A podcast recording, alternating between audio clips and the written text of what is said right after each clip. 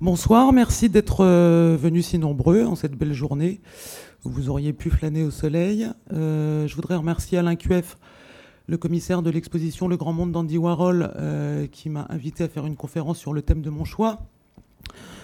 donc religion et spiritualité d'Andy Warhol. Je remercie aussi Elisabeth Grassi que vous venez d'entendre, qui a été mon interlocutrice, ainsi que Jean-Charles Hervé et Géraldine Gomez qui m'ont aidé à préparer les visuels que vous allez voir durant cette conférence. Heaven and hell are just one breath away. Le paradis et l'enfer ne sont qu'à un souffle de distance. Ce carton qui a été retrouvé dans l'atelier d'Andy Warhol à, sa mort, qui a sans doute été fait en 85-86, qui existe aussi dans une version inversée, c'est-à-dire les lettres blanches sur fond noir, euh, m'a toujours semblé emblématiser l'expérience existentielle qui avait été la sienne. Euh, l'expérience existentielle et l'expérience aussi forcément spirituelle. L'enfer, qu'est-ce qu'a pu être l'enfer hein, pour Andy Warhol, un peu ce qu'il est pour nous tous euh, L'enfer de la négativité, du nihilisme que déploie son époque, euh, l'enfer du social, de la société, ce gros animal, disait Platon, cette société qui bavarde, qui, qui est prise dans le commérage, qui est prise dans la, la lourdeur, la vision à courte vue, euh, son prosaïsme aussi. L'enfer, ça peut être évidemment l'enfer du cauchemar climatisé américain dans lequel il s'est mu toute, sa vie, cette espèce de supermarché géant, cette terre où, l'argent est roi, où l'argent est un dieu, une God we trust est écrit sur les, dollars. Et d'ailleurs, euh, je ne le développerai pas aujourd'hui, mais il y aurait beaucoup à dire sur... Euh, certes la fascination d'Andy Warhol pour l'argent, mais sur le fait qu'il avait compris que le billet, du, le dollar américain est sans doute la seule monnaie métaphysique qui soit au monde. Donc l'enfer, il y a beaucoup d'épithètes, la liste est infinie, on pourrait dire, l'infernalité est infinie. Quant au paradis, eh bien c'est peut-être d'abord le paradis perdu de l'enfance, de cette enfance surprotégée qu'il a vécue euh, avec sa mère Julia, et aussi le, paradis qui est celui de la création, de, son extase parfois, de, la solitude que cette création suppose. Et on, imagine mal à quel point euh, Warhol a été un être euh, solitaire au fond, bien constamment entouré, car la solitude à plusieurs, ça existe fortement. Entre les deux, cet enfer et ce paradis, donc un souffle, la distance d'un souffle seulement, comme si les choses pouvaient se être réversible soudainement, qu'on puisse passer d'une instance à l'autre. Et c'est bien ce qui est arrivé à Warhol quand on lui tire dessus en 68 euh, et qu'il expérimente de façon extrêmement traumatique, on s'en doute, euh, ce passage comme ça de la vie à la mort, de l'enfer au paradis. Euh, alors, c'est une question toujours délicate de parler de la religion et de la spiritualité chez Warhol, parce qu'évidemment, euh, je me livre là des interprétations où Harold s'est jamais expliqué fondamentalement sur, sur cette question. Euh, c'est une question extrêmement intime chez lui et euh, quand on sait à quel point il s'est avancé masqué, il s'est avancé dans la dissimulation, bon, on ne s'étonnera pas de voir cette question relativement occultée. Ceci étant, cette interprétation est possible parce qu'au-delà des œuvres de Warhol, euh, qui montre une certaine préoccupation d'ordre sacré. Et je crois qu'on pourrait interpréter toute son œuvre comme une opération d'ordre sacré sur l'image, même s'il y a des, images qui sont plus, de façon plus évidente euh, liées à des thèmes religieux. Euh, même si on peut imaginer toute son, œuvre comme, comme une œuvre sacrée, il a aussi dit un certain nombre de choses qui font sens finalement et qui laissent entendre euh, ce qu'a pu être cette spiritualité. Bon, alors évidemment, camouflage euh, central.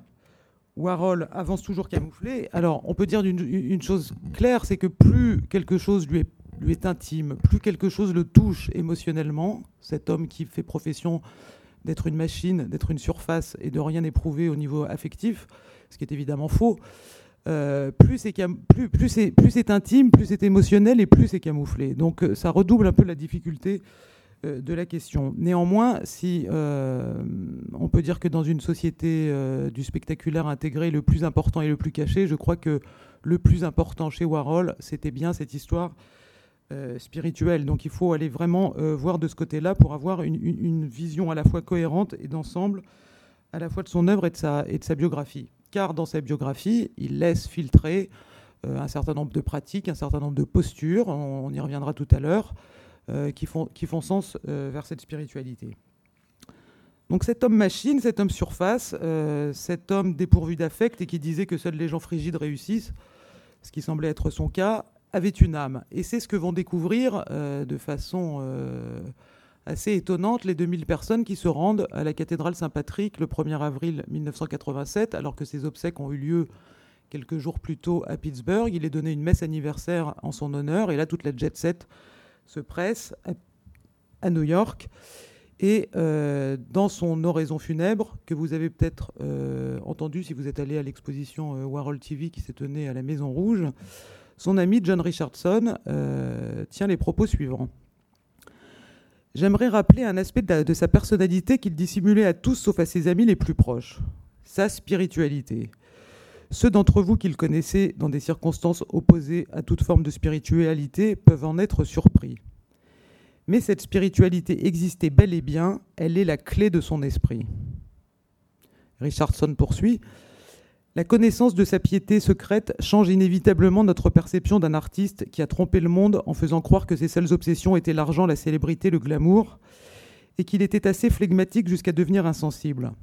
Ne prenez jamais Andy Warhol à la lettre. L'observateur insensible était en réalité un ange de la mémoire. Donc c'est la spiritualité est la clé de son esprit. Euh, il ne faut évidemment pas le prendre à la lettre. Il était un ange de la mémoire.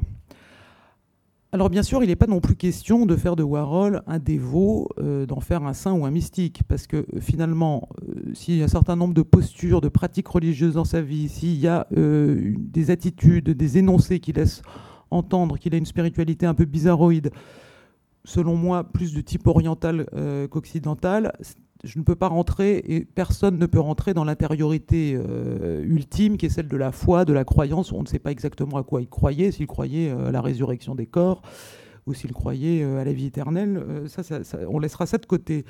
Et d'ailleurs, plutôt que de religion, je crois qu'il serait plus juste de parler de religiosité ou de culture religieuse, et peut-être même plutôt que de spiritualité, parler de sagesse, voire d'une sorte de gai savoir qui pourrait nous enseigner quelque chose à nous aussi, car après tout, nous vivons euh, dans une époque qui métaphysiquement est globalement la sienne, je dire, qui est même euh, plutôt durcie dans tous ses paramètres euh, par rapport à l'époque à laquelle il a vécu.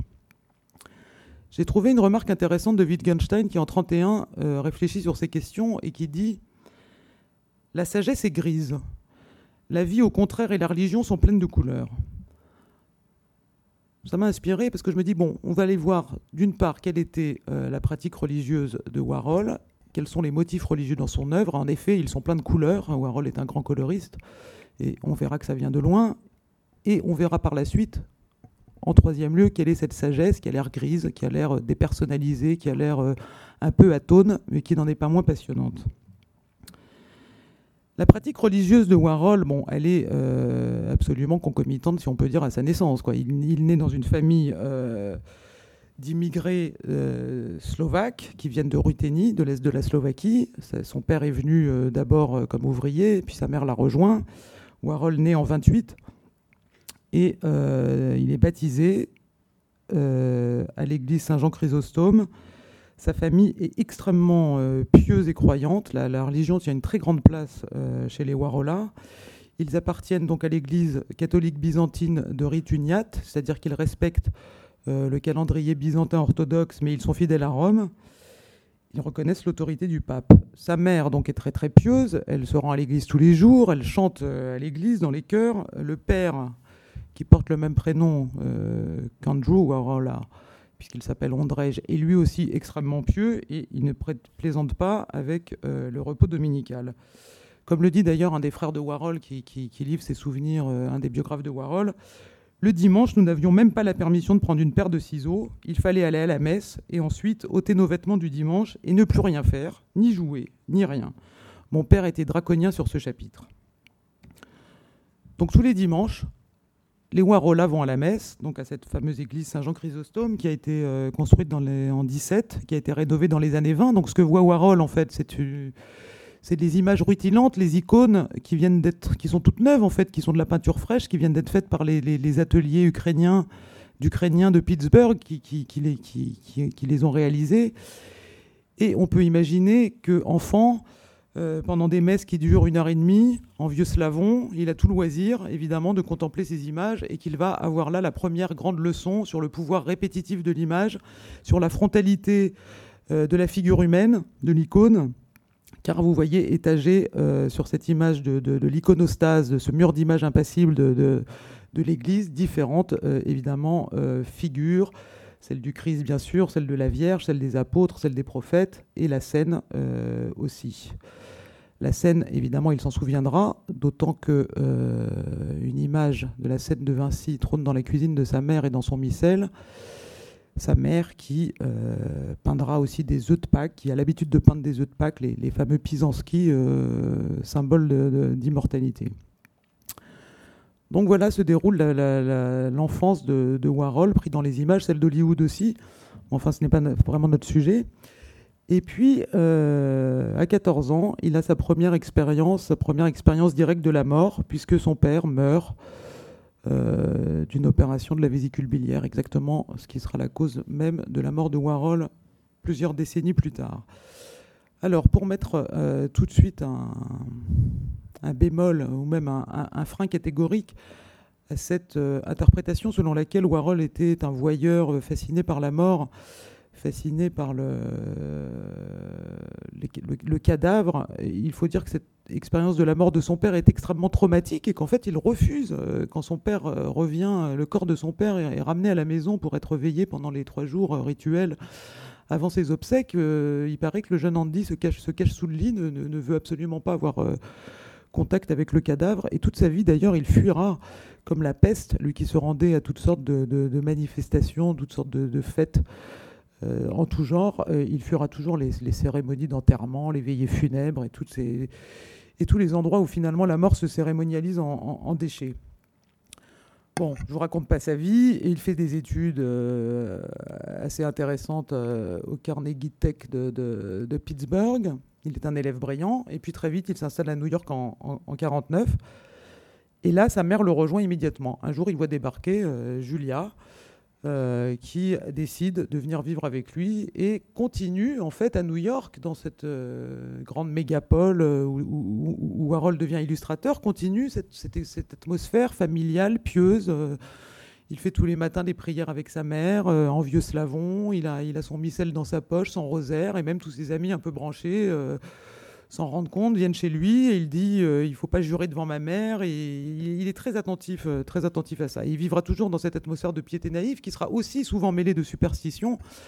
Puisque à la fin de sa vie, pour ceux d'entre vous qui ont lu le journal de Warhol, journal euh, posthume hein, qu'il a fait paraître, qu'il a laissé paraître après sa mort, afin de justement pouvoir dire un maximum de choses sur, sur tous les gens dont qu'il avait rencontré et croisé, euh, dans son journal, il parle très souvent de pratiques un peu comme ça ésotériques qu'il a à la fin de sa vie, où il va voir des spécialistes en cristaux, parce qu'on a découvert les vertus de, ou en termes de, jeunesse ou de santé de certains cristaux, et il, il, se met à, fréquenter ces types qui ont, ces cristaux, il en achète, il en porte. Enfin bon, il y, a, ce côté superstitieux aussi chez, Warhol. Il y a un côté, euh, c'est pas vraiment une foi. Euh, très raisonnable d'une certaine façon. C'est une, euh, il y a beaucoup de superstitions, beaucoup de, naïveté. Euh, parfois, on lit dans son journal quand il se retrouve. Alors, il, s'occupe évidemment de son, aspect physique et souvent, il a trop de boutons sur le visage et ça le, préoccupe beaucoup. Et il dit euh, Ah, je paye le fait de ne pas être assez allé à l'église. Enfin, des choses comme ça. Donc, vous voyez, c'est assez, quand même, une sorte de, de, foi très naïve, très enfantine toute cette piété dont je vous parle, toute cette, euh, atmosphère n'empêche pas évidemment euh, la grande vie qu'on connaît de Warhol dans les années 60, euh, ses premières œuvres, la Factory, tous les excès de la Factory, on y reviendra. Mais bon, en 68, cet attentat que j'ai déjà évoqué est une expérience évidemment complètement traumatique.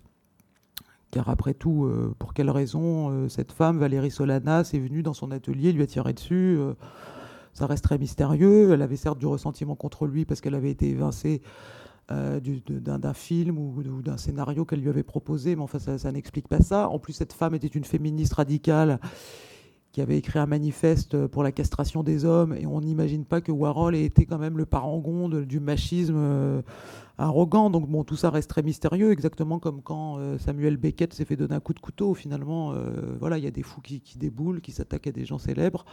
Warhol dira si je n'avais pas été célèbre, on ne m'aurait pas tiré dessus parce que je m'appelais Andy Warhol. Bon. En tout cas, le mal est fait, et quand il prend ses balles et qu'on le laisse pour mort, bon, certes, il ressuscite après 5 heures des heures de chirurgie, mais euh, on comprend que cette euh, expérience l'a complètement déboussolé, d'autant que dans les brumes vaporeuses de la chambre d'hôpital où il se trouve, euh, il voit sur les moniteurs de télévision que Robert Kennedy vient de se faire assassiner, et a un moment, il ne sait plus de quelle mort on parle, et il, flotte vraiment. Je ne dirais pas qu'il a une expérience, comme on dit, de la near-death experience. Vous savez, ces gens qui meurent et qui se voient aux confins du, du royaume des morts, mais en tout cas, il a une expérience qui lui fait mettre complètement en doute la réalité de ce qu'il vit car ce qu'il vit est à la fois irréel, surréel, euh, il ne sait plus trop où il en est. Et en tout cas, ce qui se passe, c'est qu'il promet dans son fort intérieur, il le raconte à un de ses amis qui est euh, Bob Colacello, qui le raconte dans Holy Terror, il décide, s'il s'en sort et s'il s'en tire, d'aller davantage à l'église. Et c'est évidemment ce qu'il fait, car il a cette phrase après son attentat, c'est drôle, avant je n'avais pas peur, euh, comme je suis mort déjà une fois, je ne devrais rien, redouter, mais j'ai peur et je ne sais pas pourquoi. J'ai peur de Dieu, j'ai peur, cela ne m'est jamais arrivé, comme ça, comme ça ne m'est jamais arrivé. Et donc, euh, ce pacte qu'il fait avec Dieu, bah, il va le tenir, puisque euh, à partir de 68, on va le voir fréquenter très très régulièrement l'église catholique romaine de Saint-Vincent-Ferrer, qui est pas très loin de chez lui.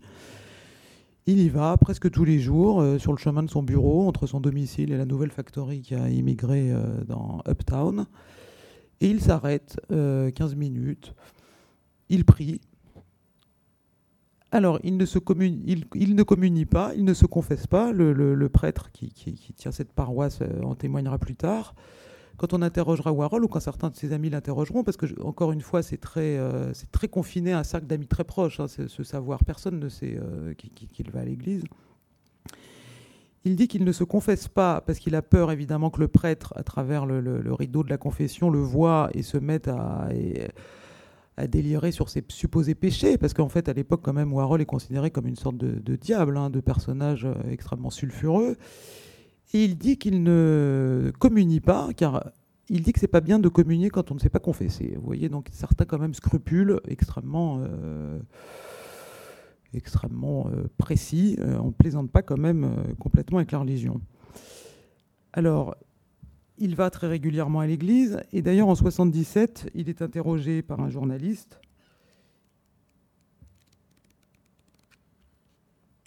puisque sans doute euh, cette histoire a commencé à filtrer. Et euh, Glenn O'Brien, qui l'interroge, lui dit Tu vas toujours à l'église? Oui, j'y passe des heures bizarres. À l'église catholique? Oui, ce sont les plus belles. Tu crois en Dieu? Je pense que oui. J'aime les églises. Elles sont vides quand j'y vais, je me promène. Il y a tellement d'églises catholiques magnifiques à New York. Autrefois, j'allais aussi dans quelques églises épiscopaliennes. Est-ce que tu penses à Dieu? Non. Est-ce que tu crois au diable? Non. Est-ce que tu crois à la fin du monde? Non, je crois au monde comme il va. Penses-tu que le monde puisse être sauvé? Non. Alors, quand on lui demande s'il croit en Dieu, il dit je pense que oui. Quand on lui demande s'il pense à Dieu, il dit que non, que le monde ne peut pas être sauvé, mais sans doute pense-t-il que lui peut être sauvé en y allant. J'ai adoré découvrir cette photo car voici la chambre à coucher d'Andy Warhol, lit à baldaquin, tenture, crucifix, euh, Madone, même si c'est une, je crois, un tableau profane. On voit bien que, que, Warhol vit dans un environnement qui est loin de ressembler à ce qu'on pourrait supposer chez, un, chez le pape du pop art. Il a plutôt une chambre, euh, je sais pas, qu'on pourrait considérer comme une chambre d'évêque ou d'archevêque. Alors, sans doute les magazines porno sont cachés sous le lit, mais enfin quand même, regardez, les crucifix, voilà, c'est ça l'environnement de Warhol, des micelles sur la, table de nuit, et c'est là où il va vivre les, les 15 dernières années de sa vie. Donc voilà pour la pratique religieuse de Warhol, une pratique donc discrète, que ses amis ne connaissent pas. Ses amis ne savent pas qu'il euh, distribue incognito la soupe aux pauvres à certains, lors de certaines fêtes religieuses. Ses amis ne savent pas qu'il finance les études de son neveu, séminariste, il en est très fier. Et ses amis ne savent même pas, quand sa mère meurt, qu'elle est morte, puisque Warhol finalement le cache à tout le monde. Ça ne l'empêche pas de rencontrer euh, évidemment le pape euh, dans les années 80. Il va à Rome, il décide d'aller voir le pape en compagnie de, Fred Hughes. Alors on pourrait gloser longuement sur les raisons qui font que Warhol, qui s'est intéressé finalement à toutes les célébrités de son temps, n'est jamais euh, portraituré aucun pape, alors qu'il en a connu trois de son vivant. je ne vais pas trop m'étendre sur la question. Je pense que c'est lié à des questions très métaphysiques, peut-être des questions de cette intimité, justement, de cette foi et de cette euh, fidélité au pape, qui est celle de la confession de sa famille. Euh, peut-être parce que le pape a une célébrité euh, trop hyperbolique finalement et qu'il est le symbole finalement du célèbre en soi, ce que Warhol remarque quand le pape vient à New York au début des années 60. Il dit c'est absolument incroyable, j'ai appris, appris ce qu'était vraiment la, la, célébrité, le pape était partout, acclamé partout, enfin bref, aucune star euh, n'arrivera jamais à la cheville du pape. On peut imaginer aussi que c'est parce qu'il a fait une sorte d'identification euh, sacrificielle au pape, dans la mesure où le pape aussi est victime d'une tentative d'assassinat. Euh, et à l'époque, on ne sait évidemment pas pourquoi on a tiré sur le pape, même si on le, découvrira après. Enfin, il y a toutes sortes de choses dans le, dans le journal de Warhol qui laissent à penser qu'il a à la fois voulu faire le portrait du pape et qu'il aurait peut-être pu le faire si la chose avait été facilitée, mais bon, en tout cas, il ne, le fait pas. Et s'il ne fait pas photo du, le, portrait du pape, pardon, ça ne l'empêche pas euh, d'avoir toute une série de thèmes religieux euh, qui vont être extrêmement présents dans son œuvre et qui vont être présents dans son œuvre depuis le début, c'est-à-dire depuis le moment où il, devient illustrateur euh, dans la presse. Un critique a dit on trouve des traces d'art ecclésiastique partout chez Warhol. Une autre femme, qui s'appelle Janet Taggett Dillenberger, a écrit un livre qui s'appelle L'art religieux d'Andy Warhol.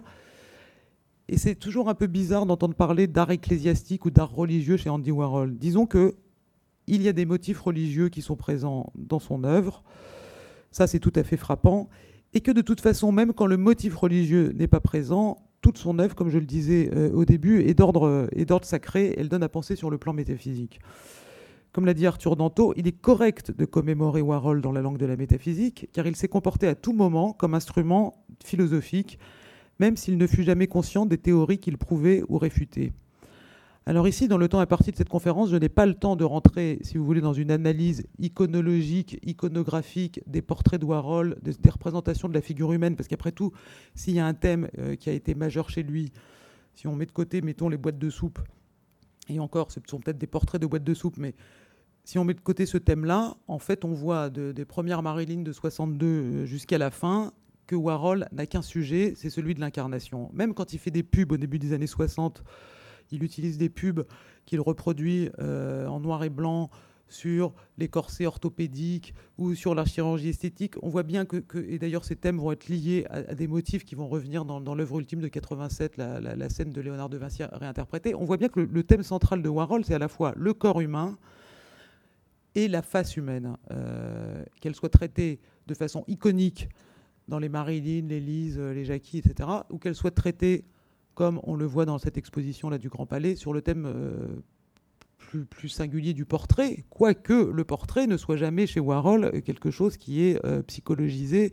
On voit bien que le portrait reste frontal. Je vous renvoie euh, pour toutes ces analyses qui lient le catholicisme byzantin de Warhol à la problématique de l'image. Il faut lire le livre précisément du commissaire Alain Cueff. Euh, qui s'appelle Warhol à son image, parce que euh, il analyse très bien, il montre très bien en quoi euh, finalement l'art du portrait de Warhol a, plus à voir avec avec l'art du Fayoum qu'avec l'art des morts et des portraits pour la mort que sont les, portraits du Fayoum qu'avec le pop art. Il montre bien que par leur absence de lumière, leur absence de contexte, leur frontalité, etc.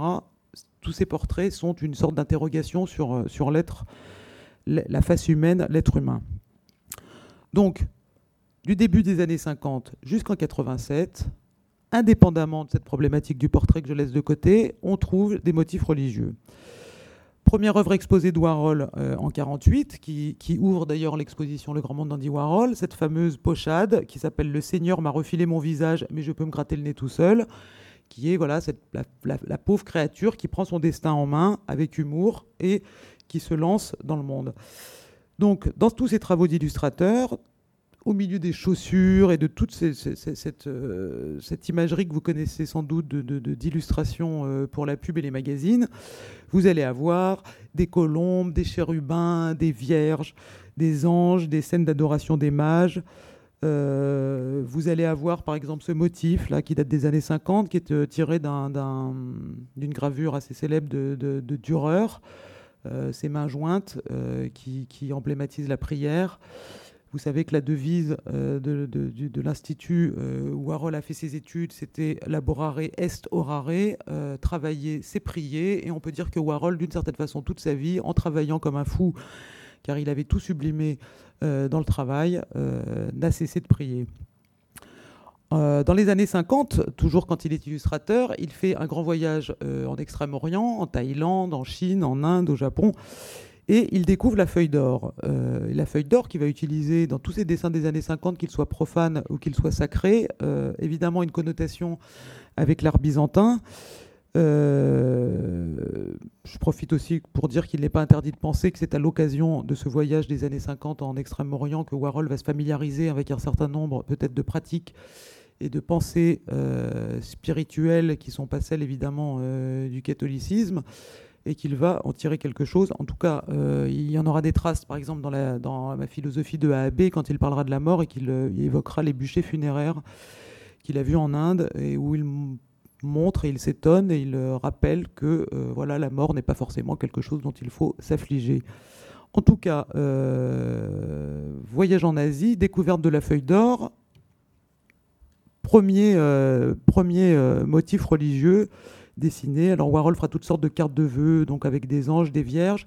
Il fera aussi cette crèche euh, à la feuille d'or où on voit déjà le motif de la piéta de la Vierge et l'enfant qu'on retrouvera euh, à la fin de sa vie. Bon, ensuite, je, l'ai déjà évoqué, euh, bah, il fait ces, fameuses œuvres à la Bloodline avant la découverte de la sérigraphie noir et blanc, où il utilise des, corsets orthopédiques, des publicités pour la chirurgie esthétique, toute cette imagerie du corps, Superman, etc., qu'on retrouvera euh, à la fin.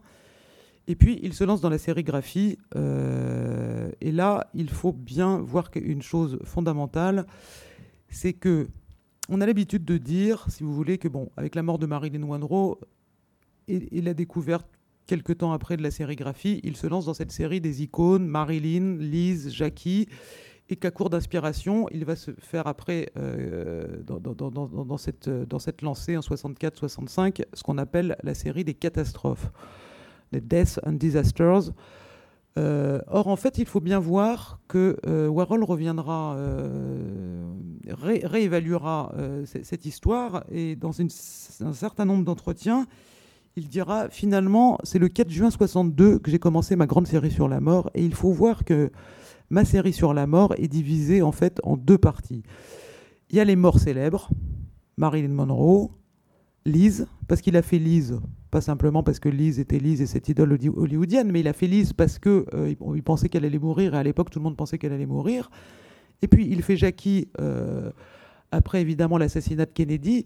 Donc déjà toutes ces euh, icônes euh, profanes qu'ils sacralisent d'une certaine façon et qui deviennent des mythes euh, dans la société moderne, ont un rapport avec la mort. Et après, il fait la série euh, des catastrophes, toutes les, les, death and disasters, les accidents de voiture, tous les cash crashes, les ambulances disasters, le, le tuna fish disasters, toutes les morts des anonymes, si vous voulez, pour montrer cette vérité fondamentale, à savoir que la mort qui est répétée comme ça dans les médias, parce que c'est bien sur, le prisme des médias que, l'accent est porté, c'est-à-dire que les images qu'il utilise sont des images qui sont parues dans la presse, les images de catastrophes et de morts sont répétées constamment par les médias, et à la fois le fait qu'elles soient répétées nous empêche de les voir, nous empêche de les, de, ou nous les voyons sans les regarder, disons, pour faire cette, nuance. Nous voyons énormément de choses, mais nous, en regardons très peu.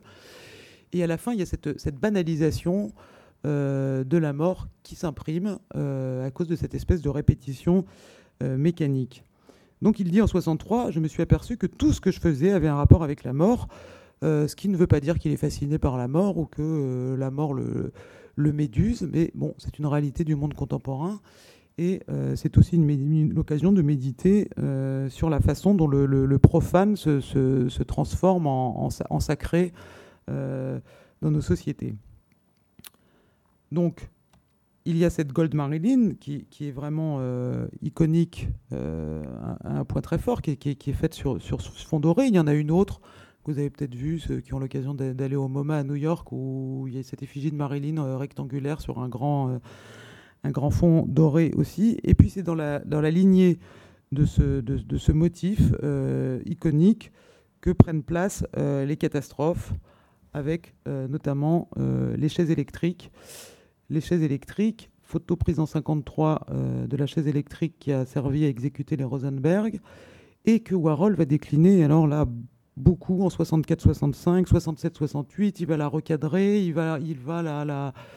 Il y a plusieurs versions des grandes chaises électriques, les petites chaises électriques, euh, certaines sont mises côte à côte. Et à la fois, cette chaise électrique, elle est, elle est un symbole létal, évidemment, mais aussi elle est un symbole du vide. Il y a une espèce comme ça de, de, de elle est presque abstraite d'une certaine façon. Il y a une la mort est abstraite dans, ce sens.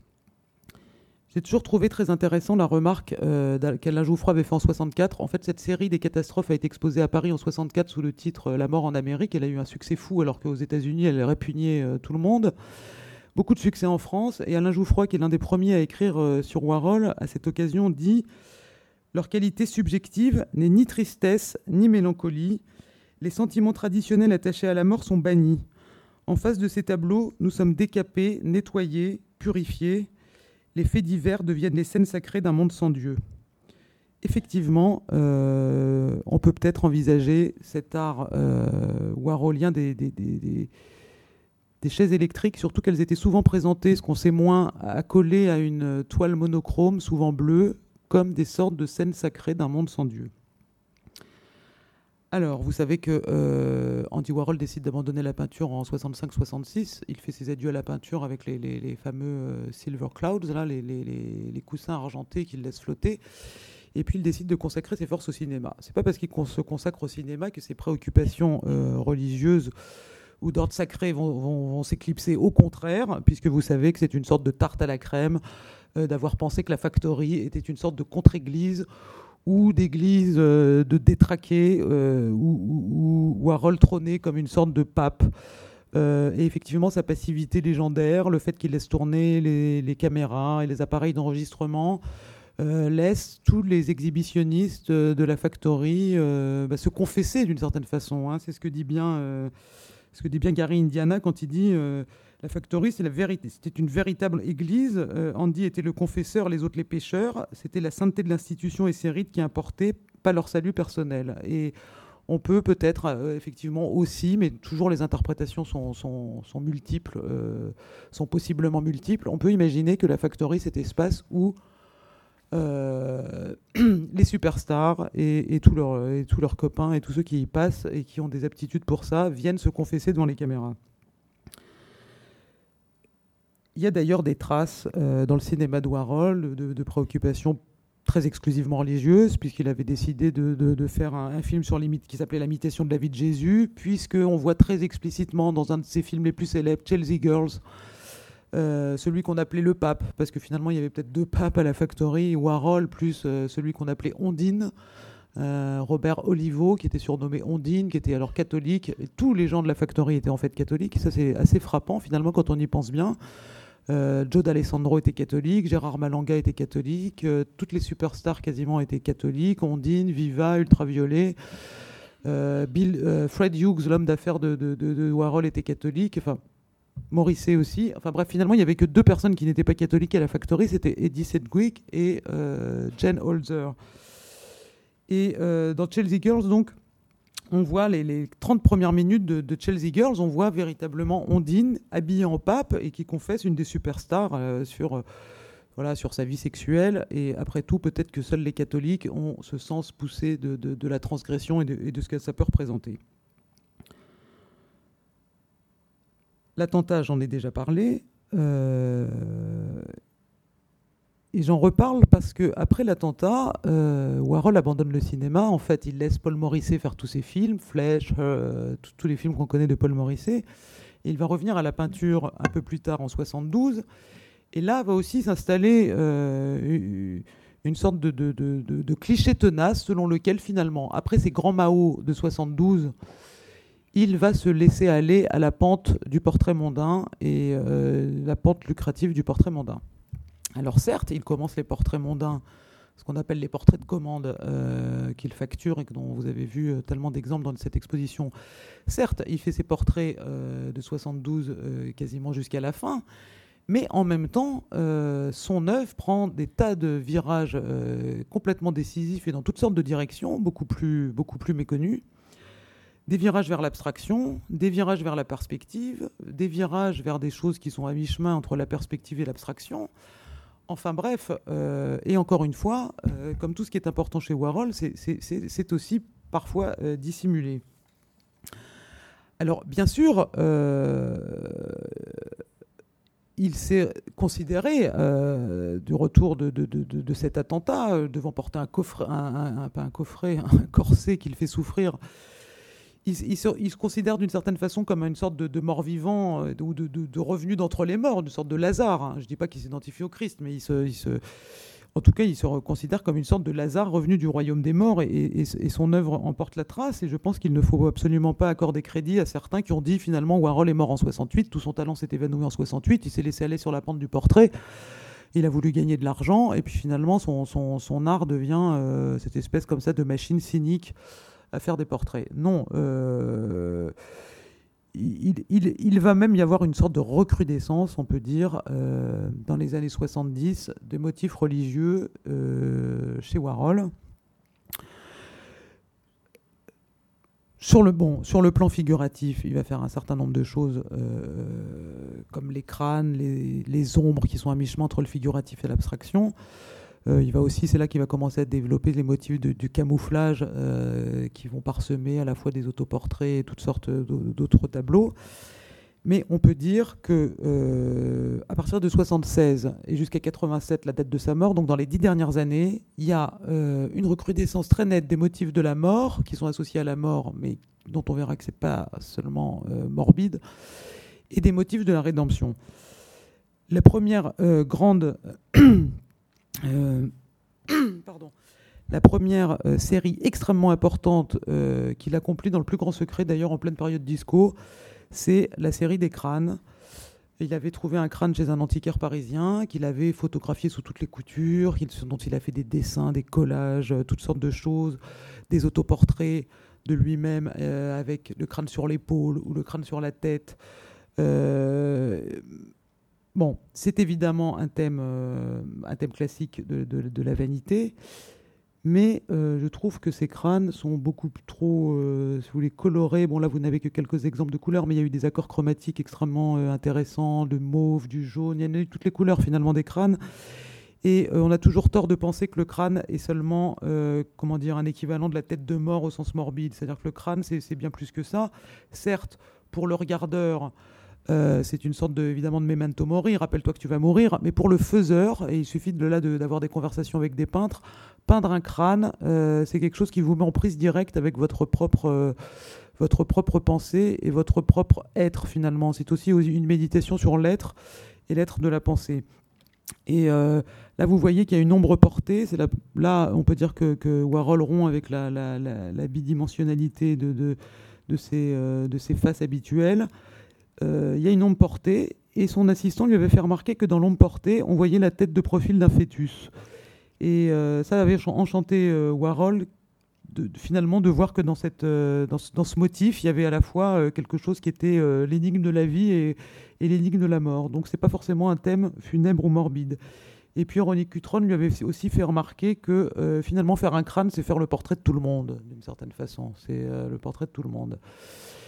Et euh, c'est tellement le portrait de tout le monde qu'il faut peut-être imaginer que c'est la raison pour laquelle, dans un de ses livres consacrés à la jet set, qui s'appelle Andy Warhol Exposures, qui était vraiment une série de portraits de toutes les stars euh, de l'époque, de Bianca Jagger à Alston, en passant par Mick Jagger et autres, euh, et qui sont portraiturés de photos en noir et blanc prises par Warhol, il a mis à un moment dans le livre une photo d'un crâne accroché à la factory, comme s'il voulait dire à tous ces gens et à tous ceux qui l'entourent, et peut-être aussi à lui-même, oui, voilà, vous êtes là, vous rigolez devant les objectifs, vous êtes en train de danser, de vous droguer, de baiser au studio 54, mais voilà, je sème cette image comme une sorte de caillou de petit poussé pour vous rappeler que vous allez mourir peut-être, et aussi qu'il faut méditer la vie ou peut-être la sanctifier.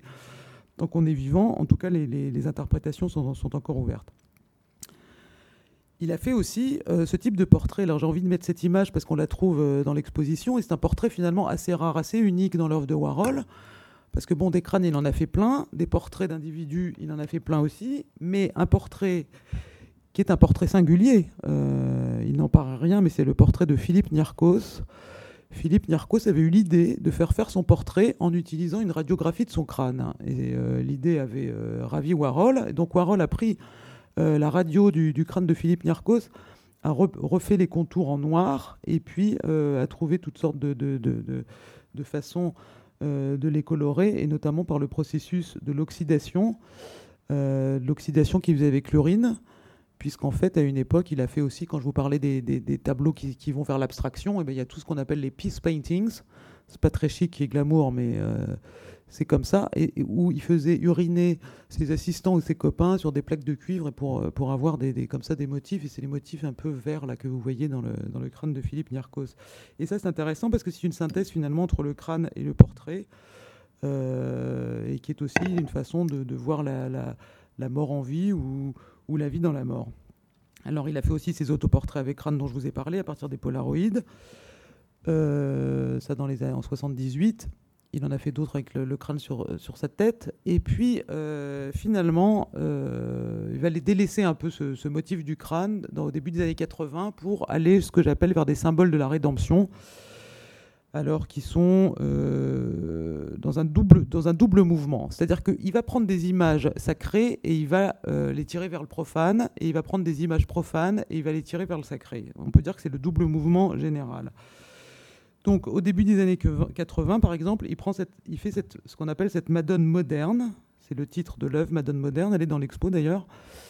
Et qu'est-ce que c'est une, femme qui allait de son enfant euh, et qui rappelle évidemment le thème euh, de la Vierge à l'enfant Alors il a en fait fait un casting avec des mannequins professionnels qu'il a fait venir dans son, atelier. Il a fait toute une série de polaroïdes. Il a même tourné une vidéo et puis il a fait à partir de, de, ces photos toute une série de dessins. Euh, où il se montre évidemment, euh, il a gardé en fait que les motifs qui étaient les plus fusionnels, parce qu'il y, a des motifs où on voit les, femmes avec, les enfants, mais là c'est surtout l'allaitement qui le, fascine. Bon, Warhol a toujours été intéressé par euh, le thème de l'alimentation, on en parlera un petit peu tout à l'heure. Mais euh, donc le, thème de, cette fusion, de, l'allaitement qui le fascine, il ne sait pas trop quoi en penser, il y a des témoignages là-dessus, mais en tout cas, euh, si Pieta il y a ou si Vierge à l'enfant il y a, voilà, là, euh, dans cette euh, image profane, en fait, il, met l'accent en fait sur sur, l'humanité du Fils de Dieu. Et puis, il va faire aussi en 82 toute une série de croix. Alors là, il y en a, on n'en voit qu'une, c'est cette croix rouge sur fond noir. Il en a fait des, des, jaunes sur fond noir, et puis il en a fait des tas de bleus qui étaient collés les unes à côté des autres. Donc toute une déclinaison de ce motif qu'il expose en Europe. Alors, euh, il collectionnait, je, l'ai peut-être dit tout à l'heure quand on a vu sa chambre, les crucifix, les, statues coloniales de saints qu'on trouve dans, l'Espagne coloniale, etc. Il aimait beaucoup ça. Il a fait, euh, en même temps que cette exposition, je crois, des croix, il avait exposé aussi des, pistolets, des couteaux, enfin des, symboles très très forts. Un critique a vu une analogie euh, de cette croix, a vu dans cette croix une, analogie avec la chaise électrique, en disant que finalement c'était des, des symboles euh, comme ça de la, justice immanente que, s'octroyait l'humanité. Bon, je ne sais pas si on peut aller jusque-là, mais enfin bon, pourquoi pas.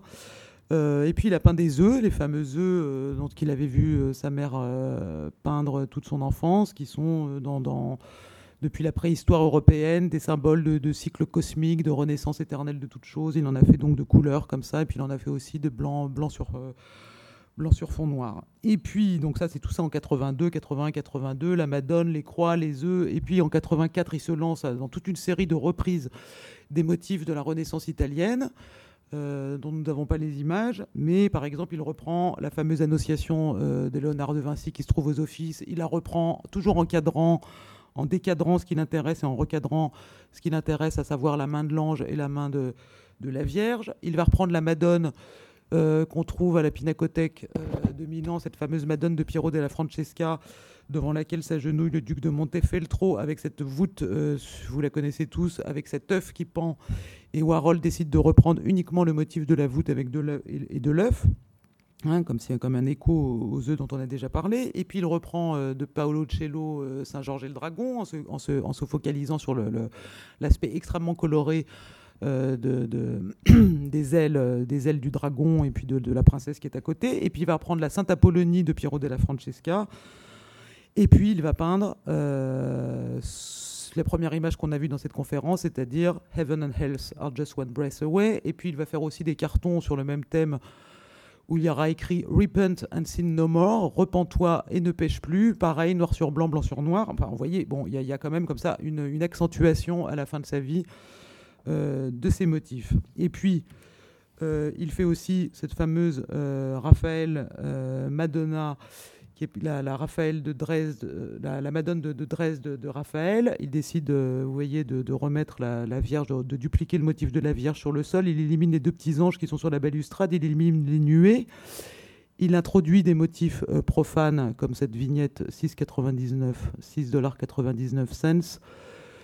Là, on voit qu'il prend une image sacrée qu'il trivialise, qu'il fait venir dans le monde profane et en fait, euh, ça, ça annonce vraiment cette Vierge-là de, Raphaël euh, détournée, réinterprétée. Ça, annonce vraiment toute la série ultime euh, de la scène de Vinci que Alexandre Yolas lui commande en 85.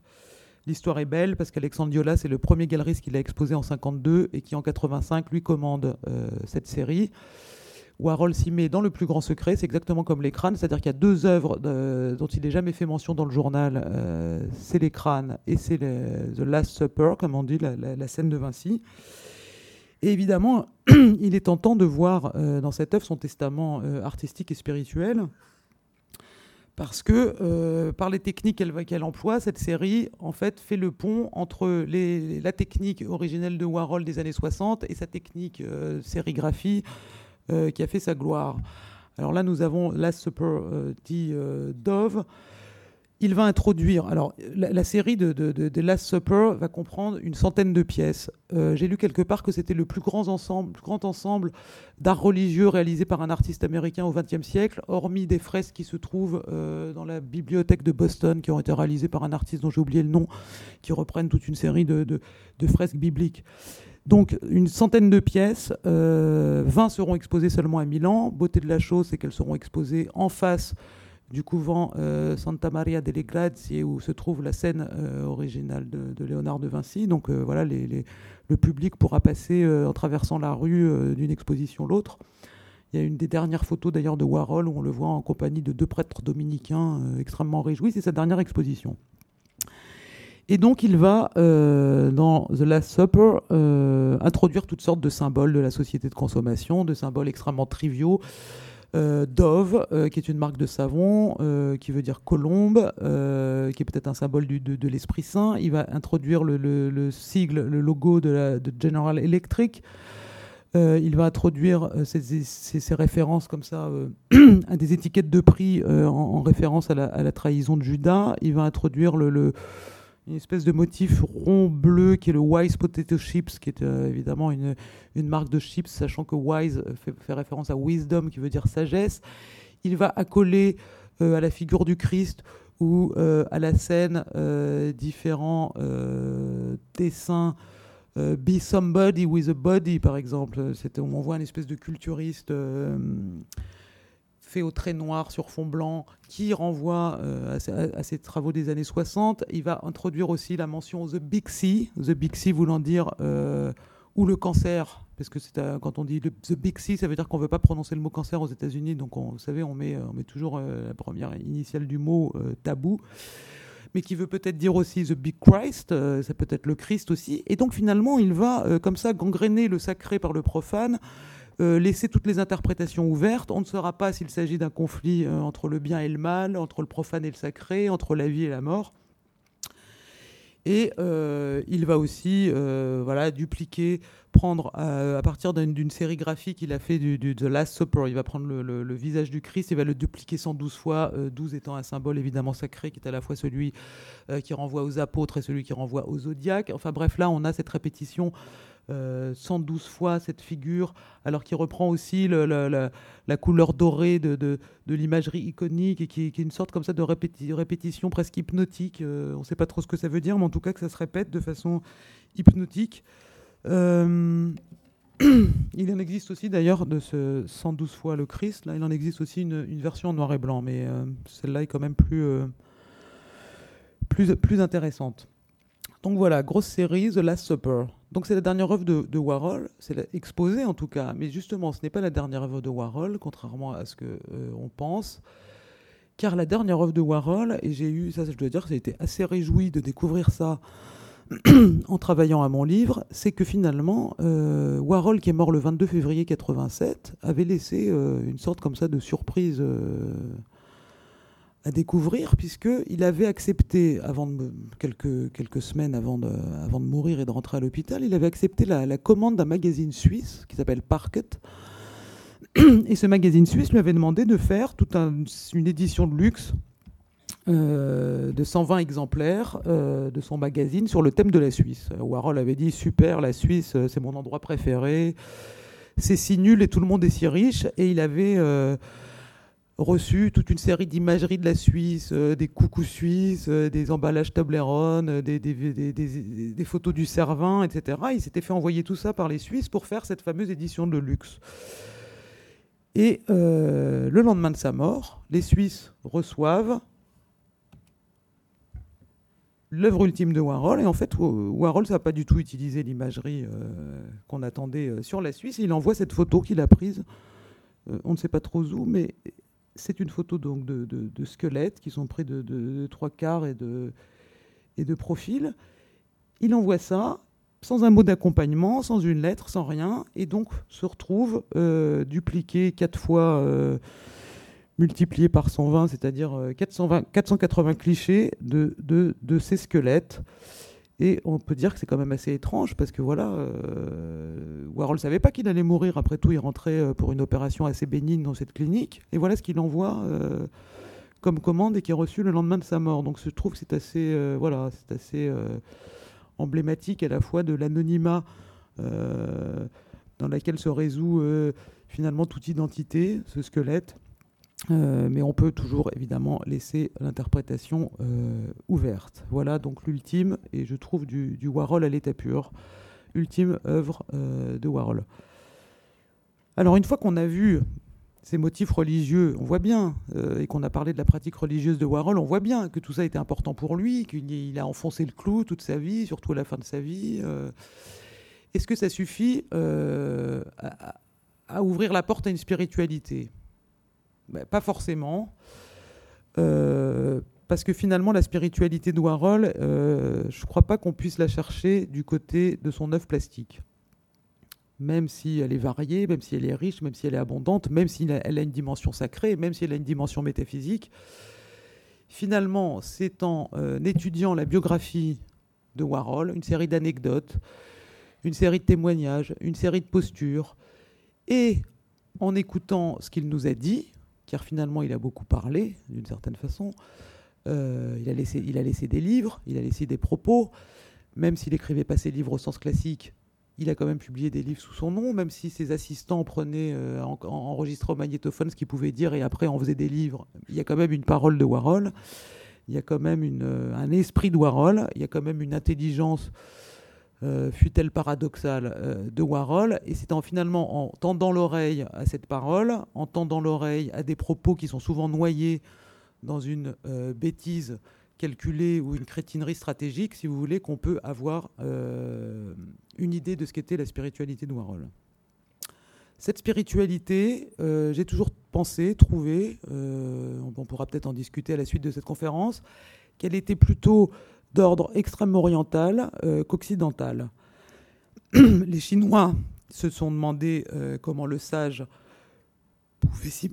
pouvait s'immerger dans l'eau sans se mouiller, comment il pouvait euh, entrer dans le feu sans se brûler. Moi, je me suis toujours demandé comment Warhol, finalement, avait pu traverser toute la négativité qui avait été celle de son époque et qui avait été celle du nihilisme dont on parlait au début, euh, pour garder cette sorte de, candeur, cette espèce comme ça de, naïveté. J'ai jamais trouvé que Warhol était quelqu'un de très ironiste. J'ai toujours trouvé que c'était quelqu'un qui était assez candide.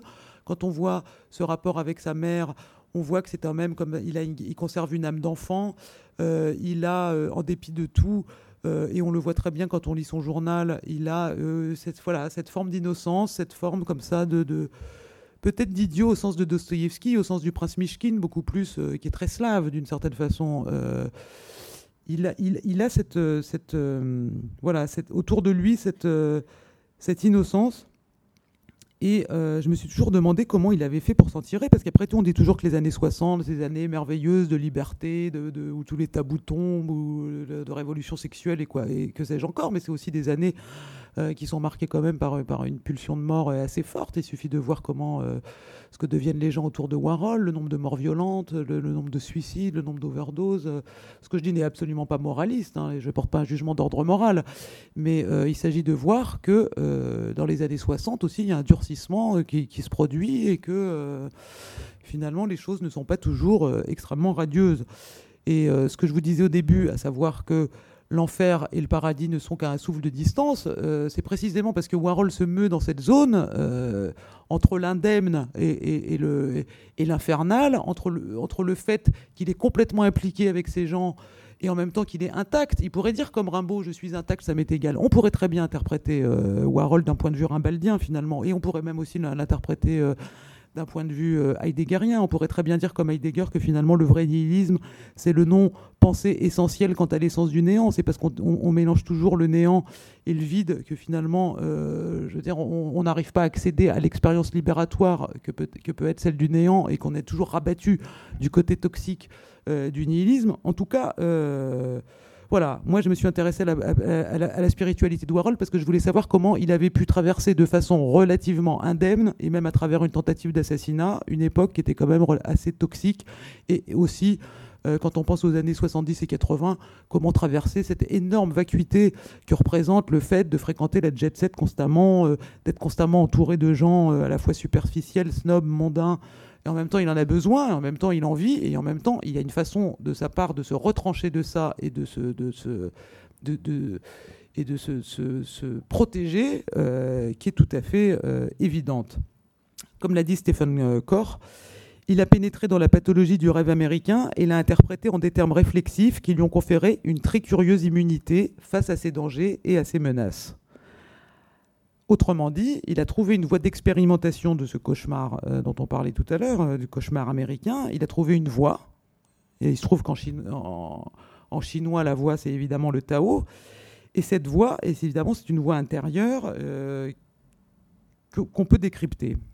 Et qu'on peut décrypter dans sa parole, puisqu'il a dit, et ça aussi j'ai eu la, surprise de le découvrir, et on s'y attendait pas chez, chez quelqu'un comme Warhol, il a dit ce que j'adore c'est la parole, parler est mon métier. Évidemment, quand j'entends parler mon métier, j'entends pas seulement ça au sens publicitaire ou au sens de la communication, j'entends aussi ça d'une façon euh, plus profonde. Et la parole, euh, c'est quelque chose qui est dit à l'oral et qui est aussi exprimé à l'écrit. Et c'est pour ça que je vous engage à lire ces entretiens, qui sont donc la transcription à l'écrit euh, de sa parole orale, de tous les entretiens qu'il a donnés à des télés, à des magazines, à des radios, etc., pour, faire, pour entendre vraiment ce qu'est, la parole warholienne. Euh, et vous verrez que dans euh, une espèce de pratique, au milieu d'une espèce de pratique qui ressemble beaucoup à la pratique des maîtres zen, euh, qui rabrouent leur questionneur ou qui donnent des coups sur la tête quand le maître zen donne un coup sur la tête à son disciple qui lui pose la mauvaise question, etc. Au milieu de tout ce jeu que mène Warhol, il délivre des, aphorismes un peu comme des scuds et qui finalement, si on les collectionne et qu'on a l'oreille assez fine, finissent par provoquer un sens. Donc pas du tout un sophiste, un sage, et en dépit du fait qu'il se soit appelé ou anti-philosophe, ou qu'il ait écrit une philosophie de A à B, qui est, un excellent livre aussi, euh, plein de paradoxes, d'humour, et, où on trouve aussi cette quintessence euh, de cette parole, il me semble évidemment moins, moins, philosophe que sage au sens ou du taoïsme, ou du confucianisme, ou voire du zen japonais. Alors, j'aurais pas évidemment le temps, dans la troisième partie ultime de cette conférence, de rapporter scrupuleusement et soigneusement tous les points qu'on peut repérer dans, si vous voulez, dans la spiritualité chinoise euh, à Warhol. Mais je voudrais euh, souligner par exemple trois points euh, qui sont considérés comme caractéristiques de la sagesse ou de l'intelligence chinoise. Et vous, si vous connaissez Warhol ou vous y intéressez, vous allez évidemment faire le lien. Par exemple, on trouve dans les entretiens de Confucius, une phrase euh, concernant le maître ou le sage, puisque le maître c'est l'équivalent du sage, qui dit les quatre choses dont le maître était exempt. Il était sans idée privilégiée, sans nécessité prédéterminée, sans position arrêtée, sans moi particulier. Donc si on reprend les quatre points, il était sans idée privilégiée, il n'a pas d'idée à lui, c'est-à-dire qu'il n'a pas cette crispation subjective identitaire sur une idée, ce qui est évidemment le cas de Warhol, puisque Warhol disait, euh, vous le savez, je prends mes idées chez tout le monde, tout le monde peut faire ce que je fais. On connaît l'histoire quand il a commencé à peindre euh, les sérigraphies des, tableaux, des dollars. En fait, il a demandé une copine, et t'aurais pas une idée, je te donne 50 dollars si tu me donnes une idée. La fille lui a donné l'idée de faire. Elle lui dit, t'adores l'argent, t'as qu'à peindre de l'argent. Euh, anecdote célèbre. donc il a effectivement peint de l'argent. Donc si vous voulez, chez Warhol, il n'y a pas cette revendication d'avoir une idée. Euh, que l'idée lui appartienne. Si l'idée est bonne, il la prend. Voilà. Donc ça, c'est première caractéristique du sage. Euh, pas d'idée à lui. Sans nécessité prédéterminée, il n'y a pas de il faut, il ne faut jamais rien. Il n'y a aucune maxime personnelle qui lui dicte de faire ci plutôt que ça, et il n'y a surtout aucune maxime morale qui lui dicte de faire ci plutôt que ça. Donc, c'est espèce comme ça de liberté.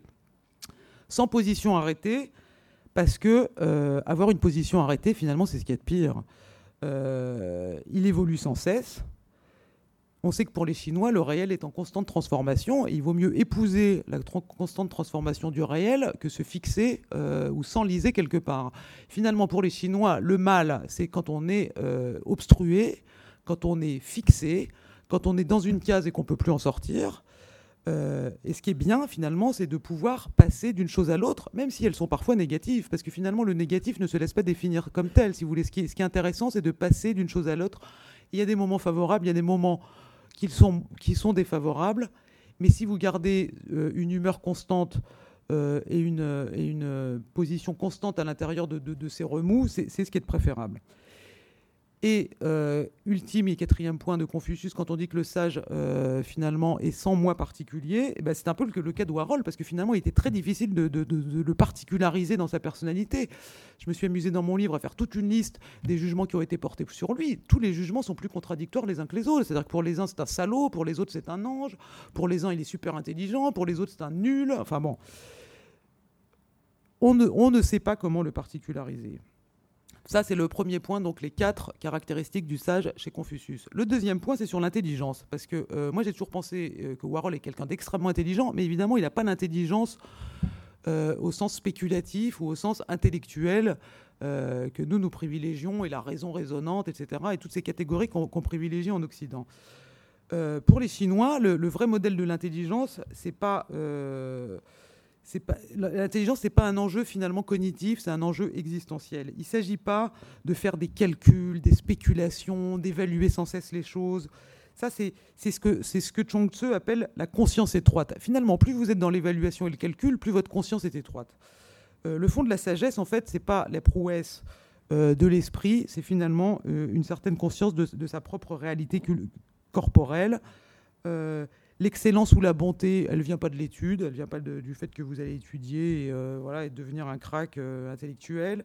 Elle vient du, bienfait de votre mode d'activité selon euh, qu'il est en accord ou pas avec le ciel, comme disent les Chinois. Et pour les Chinois, le ciel, c'est la nature. Donc, euh, ça, c'est le premier modèle de l'intelligence chez les Chinois. Il y a un autre modèle de l'intelligence euh, chez les Chinois. C'est ce qu'adorent les Chinois et ce que privilégient les Chinois, c'est euh, plutôt que, cette intelligence spéculative, c'est l'intelligence de l'avenir, la préscience du changement, le don de divination. Alors là, s'il y a quelque chose dont, Warhol était évidemment doté et doué, c'était évidemment ce côté capteur de l'air du temps, du zeitgeist, ce côté qui explique qu'il est devenu cette sorte d'oracle qui en son temps a prophétisé toute une série de choses que nous continuons d'expérimenter aujourd'hui, que ça va du jeunisme à la, à la, robotique, en passant par la chirurgie esthétique, en passant par, par les modes thanatocratiques, enfin bon, toute une série comme ça de choses sociologiques euh, et c'est pour ça d'ailleurs qu'il est si présent et qu'il fascine toujours beaucoup, et surtout les médias, parce que les médias sont évidemment axés sur, ce, sur cet aspect sociologique. Euh, c'est les médias, c'est la réverbération du social, de ce gros animal dont on parlait tout à l'heure. Donc ils sont évidemment euh, captivés par le côté piti. oracle de Warhol, donc qui était déjà valorisé par les Chinois.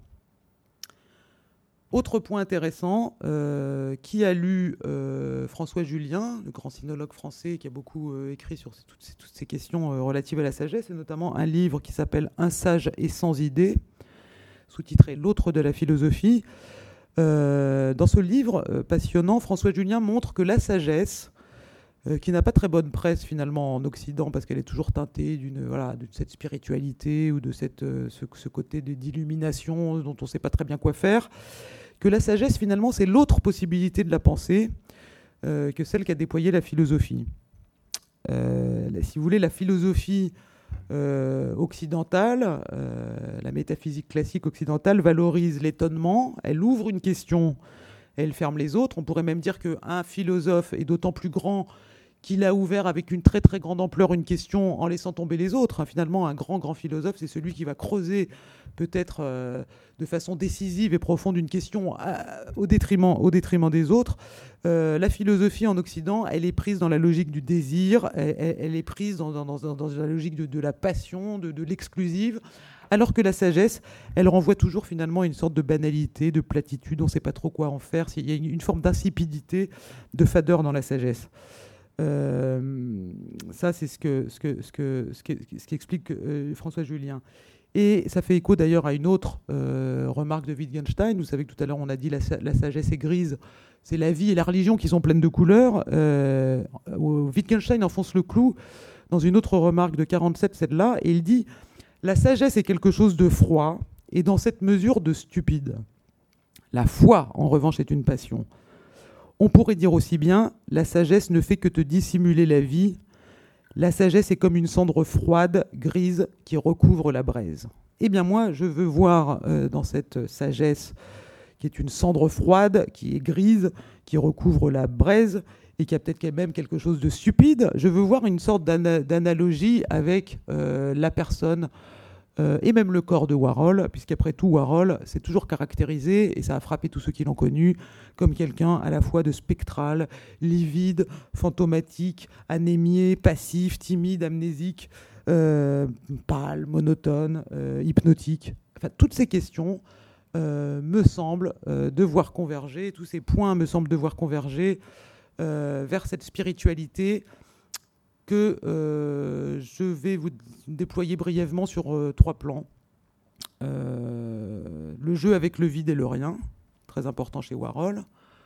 Le deuxième plan, toutes les procédures qui consistent à se désubjectiviser, à s'impersonnaliser, et elles sont nombreuses. Et en troisième lieu, pour finir, toutes les procédures existentielles, biographiques, qui ont à voir avec la répétition, la monotonie et la routine.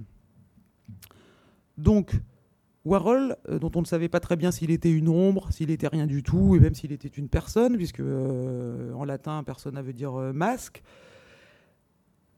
s'est livré toute sa vie à une sorte de jeu avec le vide et avec le rien qu'il ne confondait pas. C'est, il faut prendre ça dans le sens que j'indiquais tout à l'heure quand Heidegger dit le nihilisme, finalement, c'est l'essentiel non pensé quant à l'essence du néant. Euh, bah, il y a le néant qui peut ouvrir à l'être, dans un certain sens, et qui est aussi l'expérience du vide au sens extatique, au sens oriental, qui peut être nommé euh, Satori, par exemple, euh, une illumination. Et puis, il y a le, néant qui, qui néantise, qui, qui ferme, qui, qui, nihilise, qui est la vacuité. Et quand, par exemple, Warhol dit dans son journal « Le vide est en train de s'emparer de la planète », ou quand il a cette phrase qu'il répète tout le temps comme une sorte de mantra d'ailleurs, all is so nothing, tout est tellement rien, ou quand il dit sex is so nothing, le sexe est tellement rien, euh, là, il, accentue, si vous voulez, sur cette nullité. Euh, cette, cette, euh, ça, là, c'est pas intéressant, cette nullité. Cette... Mais quand il dit ce qui est très compliqué, c'est qu'il utilise le même mot pour les deux, si vous voulez, pour les deux réalités. Il dit pas le néant, le rien, il fait pas ces distinguos philosophiques. Il dit toujours le vide. Alors parfois le vide, on comprend dans le sens, on comprend que c'est la nullité, la vacuité, ce qui est pas intéressant finalement. Euh, quand il dit le vide est en train de s'emparer de la planète, ou quand il dit all is so nothing. Mais quand il dit je, je crois aux espaces vides, quand il dit ma philosophie c'est la recherche du vide, là on sent bien qu'il cherche autre chose. Il cherche une expérience qui ouvre peut-être sur une liberté, qui ouvre sur peut-être quelque chose de libératoire. Et évidemment, comme les gens euh, qui le lisent, l'entendent ou le fréquentent n'ont pas l'oreille assez fine, ne sont pas assez intelligents, si vous voulez, il est constamment rabattu sur la vacuité. C'est pour ça que tellement de malentendus encore sont euh, livrés à ce sujet. C'est parce que euh, tout le monde dit c'est un crétin, c'est un idiot, il évolue dans le vide. Ah oui, il évolue dans le vide, mais il évolue dans le vide sur plusieurs plans. Et pareil, quand il dit en 1986, mon chiffre préféré, quand on lui demande quel est votre chiffre préféré, il dit zéro. Alors on se rappelle la phrase de Billy Name, oui, euh, c'était même pas un anti-héros, c'était un zéro. Beaucoup de gens pensent que Warhol est un zéro et que zéro c'est la nullité. Euh, en fait, euh, je ne sais pas si Warhol le savait, peut-être pas. En fait, il faut quand même se dire que Warhol savait beaucoup plus de choses qu'on l'imagine et qu'il lisait beaucoup plus de choses qu'on l'imagine et qu'il avait vu beaucoup plus de choses qu'on l'imagine et pas seulement des magazines ou des biographies ou qu'il n'avait pas seulement lu des biographies d'actrices. Il s'intéressait à énormément de choses, mais il avait compris que vivant dans une époque où l'intellectualité n'était pas valorisée, surtout en Amérique, il fallait mieux faire comme si euh, on en épousait la culture de masse. Donc il disait qu'il lisait que des magazines. Donc je ne sais pas si Warhol connaissait l'étymologie euh, du mot zéro, mais quand on lui dit est-ce que quel est votre chiffre préféré qui répond zéro, en fait il faut savoir que le mot chiffre lui-même vient du latin médiéval chifra qui signifie zéro et que chifra vient du, euh, de l'arabe qui signifie vide. Donc finalement, il fait une réponse absolument essentielle parce que c'est comme si quand on lui demande quel est votre chiffre préféré, il disait chiffre.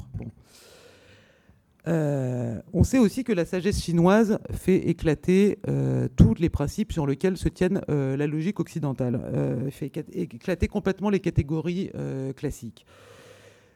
Le principe de causalité, le principe d'identité, le principe de non-contradiction, tout ça, ce sont les principes sur lesquels sont basées la logique.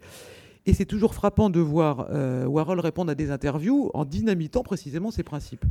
Par exemple, quand on lui demande qu'est-ce que le pop art et qu'il dit oui, ou quand on lui demande pensez-vous que le pop art et qu'il répond non, il fait éclater euh, véritablement ces, catégories. Et pareil, quand on lui demande quelle est votre couleur favorite, alors on lui dit noir.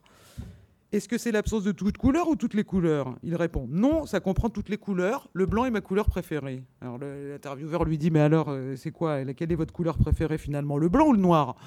Et Warhol répond le noir est ma couleur préférée et le blanc est ma couleur préférée. Ça aussi, c'est euh, un éclatement du principe de non-contradiction. Comme disait son ami Billy Name, tu ne peux pas être oui sans être non. Et comme a dit Michel Bulto, Warhol était là et pas là. Et finalement, c'est tout, tout. Il faut comprendre tout de ce point de vue. Tu peux pas être oui sans être non. Tu peux pas être là sans aussi ne pas être là. Et c'est intéressant ça parce que finalement, c'est être là et ne pas être là, c'est aussi la caractéristique qu'on avait accolée euh, à l'égérie préférée de Warhol, qui était cette fameuse Eddie, euh, dans laquelle il voyait son double. Euh, et, qui a sans doute été son, son, son seul vrai amour. Et cette fille qui était mannequin, dont il disait, elle avait une qualité de vide poignant et vulnérable. Elle était un vide magnifique, extraordinaire, le fin du fin. Donc Eddie était le fin du fin du vide. Et c'est comme ça qu'il faut comprendre que le vide, euh, voilà, peut être quelque chose euh, de magnifique. Warhol disait aussi, c'est du jour où je suis devenu solitaire en esprit que j'ai eu ce qu'on appelle ma cour. Sa cour, on en a déjà parlé, donc c'est la factory où il trône en pape, en Saint-Andy, on ne sait plus trop comment l'appeler, et où il expérimente finalement ce vide euh, originel, qui est le, vide des écrans, le vide des pistes de magnétophone, le vide de la pellicule, le vide des sérigraphies. Et c'est très frappant qu'ils disent euh, Nous formons un espace vide à la factory. Bizarrement, c'est la factory, ne désemplit pas, mais Warhol, lui, pense qu'il occupe un espace vide et il dit C'est formidable. J'aime être cet espace vide, ça me permet d'être seul pour travailler. C'est-à-dire qu'on peut être, comme l'avait compris Baudelaire, on peut être seul dans la foule ou le nombre et être infiniment seul. Bon, Warhol rendait fou son en entourage parce que euh, finalement il n'était pas pris dans les mêmes compulsions narcissiques et qu'il était surtout euh, quelqu'un qui avait l'air de, très très passif et sans désir. Euh, je pense que sa stratégie principale finalement aura été le retrait ostentatoire, c'est-à-dire une sorte d'immunité contre l'hystérie de son entourage, l'hystérie, la dépendance de son entourage, qui lui, en revanche, est très narcissique, et qui n'a finalement fondé tout son style sur la dissociation entre voir et être vu, présence et absence, etc. Donc voilà, euh, premier euh, jeu de Warhol entre euh, le vide et le rien, ou le néant et le vide, comme on voudra. Ensuite, il y a des procédures de désubjectivisation, ce que j'appelais de désubjectivisation ou d'impersonnalisation. C'est-à-dire que d'une certaine façon, Warhol a le désir de, voilà, d'être invisible, de ne pas être lui, jeu est un autre, disait Rimbaud, mais lui, il va être aussi jeu est un autre selon, selon différentes, formes. On a dit tout à l'heure que le sage euh, était dépourvu de personnalité particulière. On peut dire que Warhol n'a pas d'ego au sens, euh, de dégotisme. Donc, il va, euh, pour se dépersonnaliser et se, et se, désubjectiviser, utiliser beaucoup de, beaucoup de procédés. Il va y avoir la manipulation sur les noms, et puis il va y avoir la délégation de soi à d'autres, que ce soit des machines ou des individus. Donc le nom, pour commencer. Euh, on sait que dans la Chine ancienne, l'homme réputé immortel possède un nom propre et une histoire accompagnant ses prouesses. En revanche, le saint demeure anonyme. Warhol, qui a connu cette euh, célébrité absolument euh, fantastique, hyperbolique, démesurée, avait en même temps la tentation de l'anonymat. C'est très frappant. Bon, vous savez qu'il a laissé tomber le A final de son nom. Euh, il s'appelait Warhola, il a laissé tomber le A final de son nom pour s'appeler Warhol.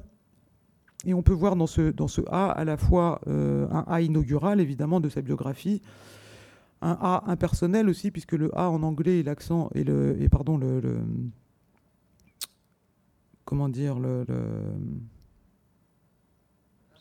l'article, oui, l'article indéfini, pardon.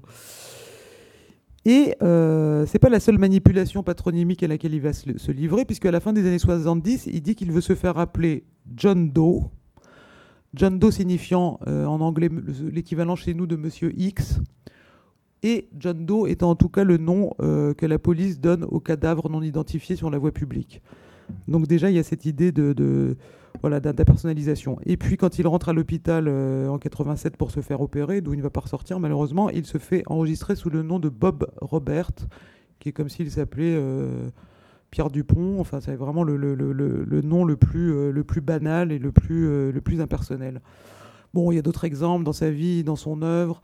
Le fait que tous ces, tous ces chats s'appelaient Sam ou le fait que dans un de ces films qui s'appelle Kitchen, tous les personnages portent finalement le même prénom. Donc si euh, chacun est tout le monde, tout le monde est personne. Enfin, il y a toujours ce, type de jeu euh, chez Warhol. Donc il y, a ce jeu euh, d'être à la fois en pleine lumière et aussi dans l'ombre, un peu comme le Tao qui est partout et qui partout est rien. Mais être là et pas là, ou être connu et pas connu, c'est aussi faire et ne pas faire. Et on sait que pour les Chinois, le non-agir, finalement, euh, c'est le principe de, l'efficace. Mais ce qu'il faut comprendre dans le non-agir, c'est pas de rien faire, c'est-à-dire ne pas être crispé par, par, la volonté ou par le volontarisme.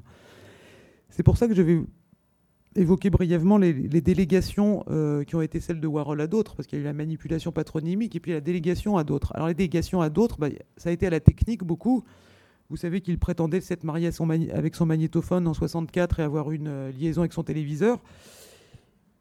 Warhol est, entouré de prothèses euh, techniques, magnétophone, caméra. Il est l'un des premiers à avoir des caméras pour filmer tout le monde, pour enregistrer tout le monde. Il a toujours un Polaroid. Enfin, il y a cet arraisonnement comme ça de, des prothèses techniques. Et il laisse tourner les magnétos et il laisse tourner les caméras. Et la façon dont il fait ses films, c'est souvent ça, laisser tourner les, les caméras euh, devant les exhibitionnistes de la factory. Et euh, même quand il fait les fameux screen tests, vous avez peut-être vu, là, il y en a plusieurs de fabuleux là, dans l'exposition qui commence en 64. Il fait, il fait, tourner les caméras devant les, screen tests, les bouts d'essai qu'il fait faire euh, aux gens qui veulent, qui veulent faire du cinéma et qui sont extrêmement déroutés finalement de voir la caméra tourner sans que Warhol soit présent. Ils sont devant l'œil aveugle de cette machine. Certains s'effondrent euh, nerveusement. Enfin, c'est une expérience extrêmement dure, si vous voulez, de ne pas être gratifié narcissiquement par un œil humain. Euh, Warhol le sait mieux que personne. Et puis il y a aussi son fameux euh, roman magnétophone qui est publié en 68 qui s'appelle A Novel, où il enregistre pendant 48 heures le fameux Ondine, euh, le pape de la factory dont on a parlé tout à l'heure, sous amphétamine. et c'est une façon comme ça de se lancer, dit-il, dans la littérature. Et Nico disait Andy adorait que les gens jouent son rôle à sa place. Il n'aimait pas avoir toujours la responsabilité de quelque chose. Il aurait souvent préféré être moi ou quelqu'un d'autre. Donc, euh, il va se déléguer aussi organiquement euh, à d'autres. Il ne va pas utiliser simplement les machines. Avec sa mère déjà, il, se délègue dans sa mère d'une certaine façon. Encore quand sa mère vient vivre avec, avec lui euh, au début des années 50, il se met à la faire travailler, elle dessine avec lui elle fait des dessins avec lui qui sont exposés. Il utilise sa calligraphie. On croit que c'est la calligraphie de Warhol, mais en fait, c'est la calligraphie euh, de sa mère qu'il utilise, comme s'il la ventriloquait, comme s'il se l'incorporait, comme si aussi voulait peut-être la faire disparaître. Et elle-même se prend à ce jeu parce qu'elle elle, elle, répond souvent quand on lui pose la question Mais qui êtes-vous? Elle dit Je suis Andy Warhol. Donc, déjà, il y a déjà cette, euh, cette procédure. Euh, et puis, bon, vous avez vu tout à l'heure le portrait de, Julia Warola.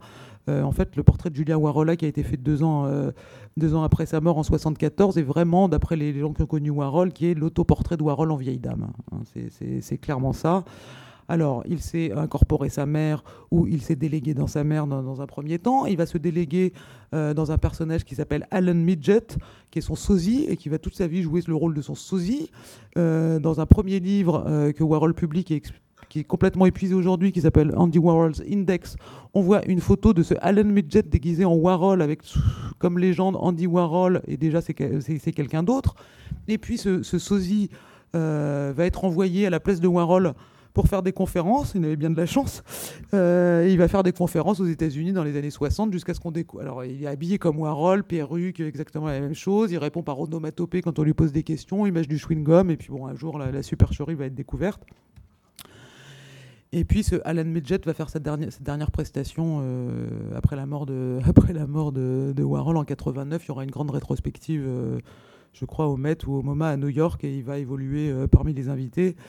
Et on voit que Warhol, si vous voulez, ne, ne, s'offusque évidemment pas de ça, puisqu'il euh, délègue son, sosie pour faire les conférences, et qui s'amuse même de voir qu'il a des sosies, puisqu'à un moment dans le journal, il se rend compte qu'il y a une, euh, dans une vitrine d'une boutique, il y, a, plein de types déguisés en Andy Warhol, et il note dans son journal, ah c'était drôle, c'était euh, la journée des sosies, il y avait plein de types habillés comme moi avec des lunettes, c'était rigolo comme tout.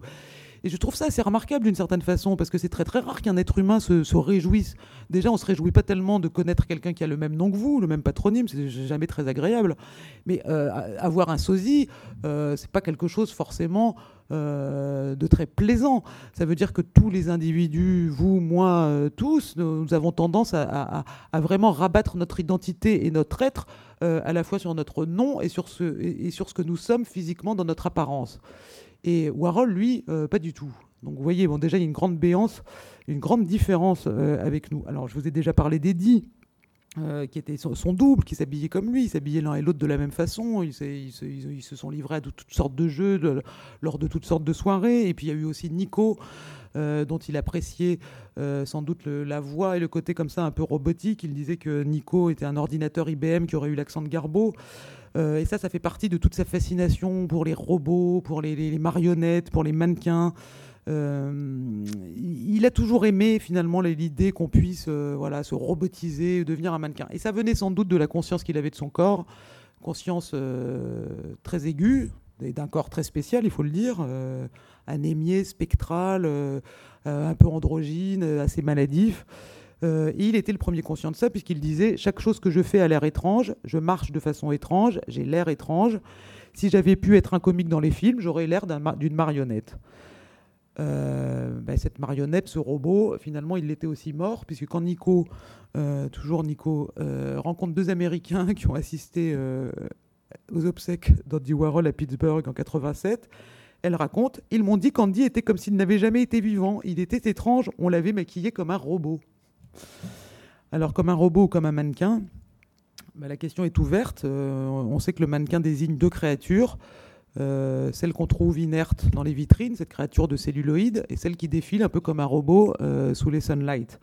Ce qui est intéressant, c'est que l'ancien terme, pour mannequin, c'était sosie. Et Warhol, toute sa vie, a été fasciné par les mannequins, par cette plasticité qu'ont les mannequins bah, à devenir autres. Euh, il a voulu lui-même devenir mannequin et euh, au milieu des années 80, il est rentré dans l'agence Zoli où il est devenu mannequin et où il a fait euh, des défilés de mode et où il a posé pour de la pub. Et on peut dire que après son, expo à Milan. Sa, sa, dernière prestation publique, en fait, a été une prestation de mannequin puisqu'il a défilé dans une boîte de nuit en portant des vêtements d'un créateur. Le sage taoïste, lui, sait retenir comme Warhol son rayonnement et rendre son corps invisible.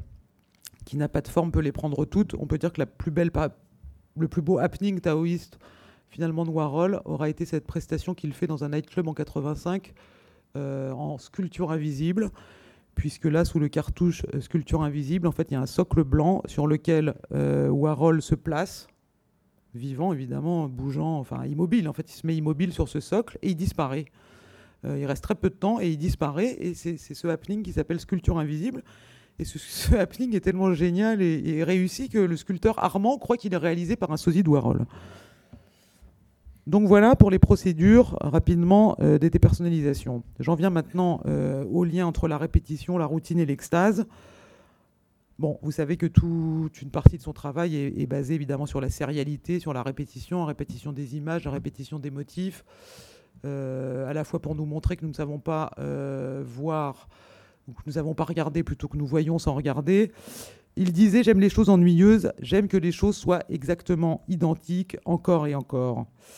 Je ne crois pas qu'il s'agisse de l'ennui au sens psychologique, euh, l'ennui dans le sens de l'obstruction du temps, mais que peut-être il s'agit d'un principe de méditation dans la répétition. C'est-à-dire que, comme il le disait lui-même, plus vous regardez la même chose, plus elle perd sa signification et plus vous vous sentez bien et vide. C'est exactement la même chose quand vous euh, répétez des, formules, euh, des formules mentales ou des mantras. Vous les répétez, vous les répétez, elles sont hypnotiques et vous vous sentez bien et vide.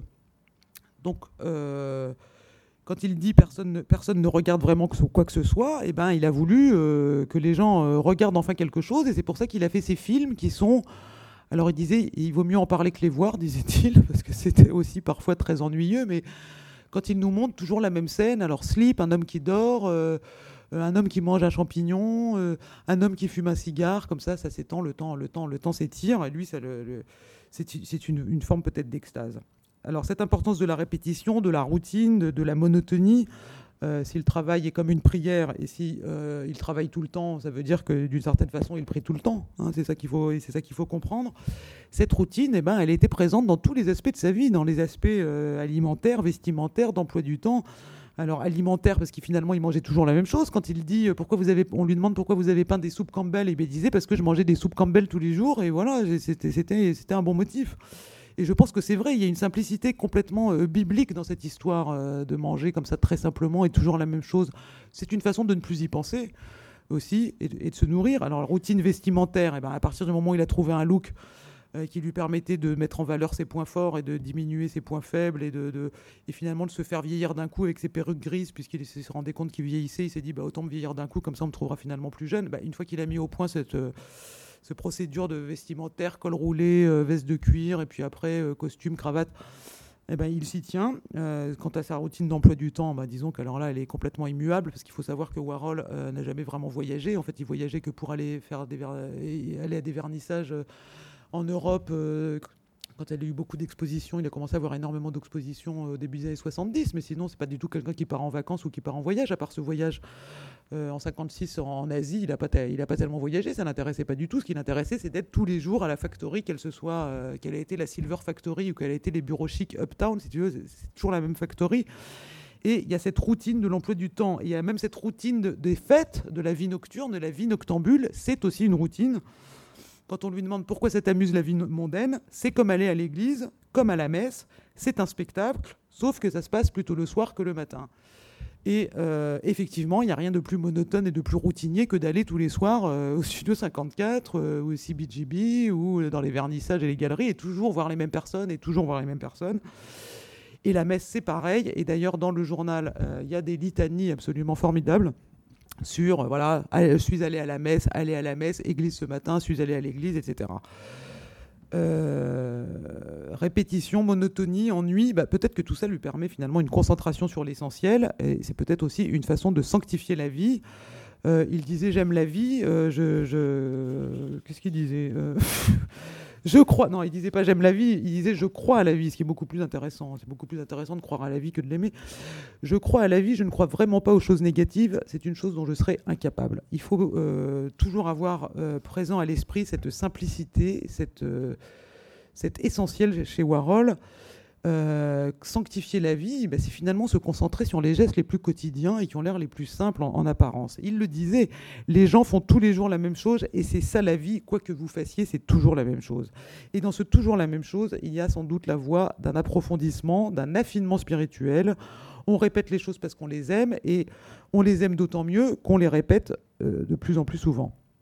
Il a cette phrase que je trouve aussi euh, assez juste pour, dans, pour éclairer quand même cette, voilà, cet appel vers, vers, vers, la pureté, vers l'essentiel. Si on fait quelque chose une fois, c'est passionnant. Et si on le fait chaque jour, c'est passionnant. Mais si on le fait, disons, deux fois ou presque chaque jour, c'est raté. Rien entre-temps, c'est aussi passionnant qu'une seule fois ou chaque jour. Donc voilà, on pourrait multiplier. Vous voyez, il y a énormément de propos chez Warhol euh, qui euh, vont dans ce sens. Il a même dit sur la plage, je ne peux pas me lasser de voir comme le sable est beau quand l'eau le trempe et puis s'en va, et les arbres et l'herbe sont merveilleux. Je crois qu'avoir de la terre et ne pas l'abîmer est le plus bel art qu'on puisse désirer. Qui eût cru voilà, qu'on pourrait avoir ce genre de remarque, elle a un peu bêtement écolo chez Warhol, mais en fait, je crois que c'est pas du tout euh, écolo. C'est-à-dire que c'est très simple. Ça s'appelle peut-être habiter la terre. C'est peut-être le secret ultime. Je choisis toujours ce qu'il y a de plus simple parce que c'est le plus simple et c'est généralement le meilleur. On a vu qu'il faisait ça dans ses images. Quand il prend une image, il prend la plus simple, il prend la plus stéréotypante. Quand il prend Marilyn, c'est le tournage de Niagara 55. Quand il prend la chaise électrique, c'est la superbe, euh, superbe au sens pure, nette euh, photo qui a servi de, euh, qui a été prise au moment euh, avant l'exécution des Rosenberg. Quand il prend Mao, et eh ben c'est le portrait iconique de Mao qui est sur le petit livre rouge et qui est partout en Chine. Il prend le, le plus simple parce que c'est généralement le meilleur. Cette simplicité, on peut dire, s'accompagne d'une sorte de grâce. Car Warhol avait cette grâce qui était une sorte de faculté d'oubli, de faculté d'amnésie. Et je crois que finalement, si on est capable de beaucoup oublier, et de peu se souvenir. On ne laisse pas prise à la nostalgie, on laisse pas prise à l'apesantissement sur le passé et on, dégage plutôt quelque chose vers, l'allègement. Il disait Je n'ai pas de mémoire. Chaque jour est un jour nouveau parce que je ne me rappelle pas le jour précédent. Chaque minute est comme la première minute de ma vie. Donc voilà, toujours quelque chose d'inaugural, de simple, de quasi biblique. Vous voyez là cet autoportrait euh, qui est un des derniers autoportraits de Warhol qui s'appelle Perruque Panique. Il est accompagné d'un deuxième qui est sur un fond d'une couleur légèrement différente. Il fonctionne en diptyque. Warhol l'a gardé pour lui, ne l'a jamais vendu. Certains ont vu une, référence au voile de Véronique. Vous avez cette légende du IVe siècle où, selon l'évangile apocryphe de Nicodème, euh, le Christ, en montant sur le chemin du Golgotha, se serait fait éponger euh, le front par Véronique euh, et l'image se serait imprimée.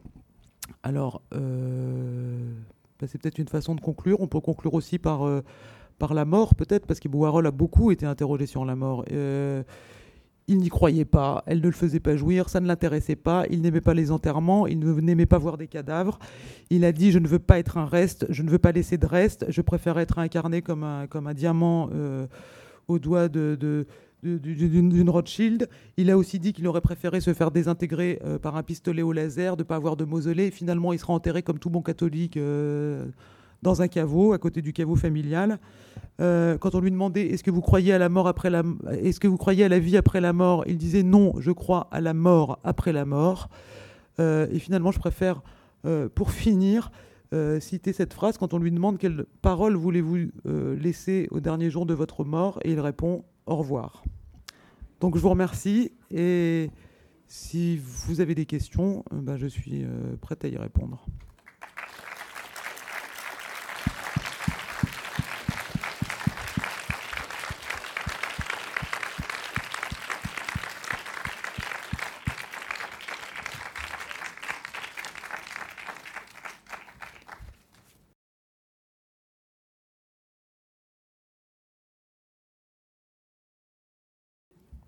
Le complexe de Deep, qu'est-ce à dire?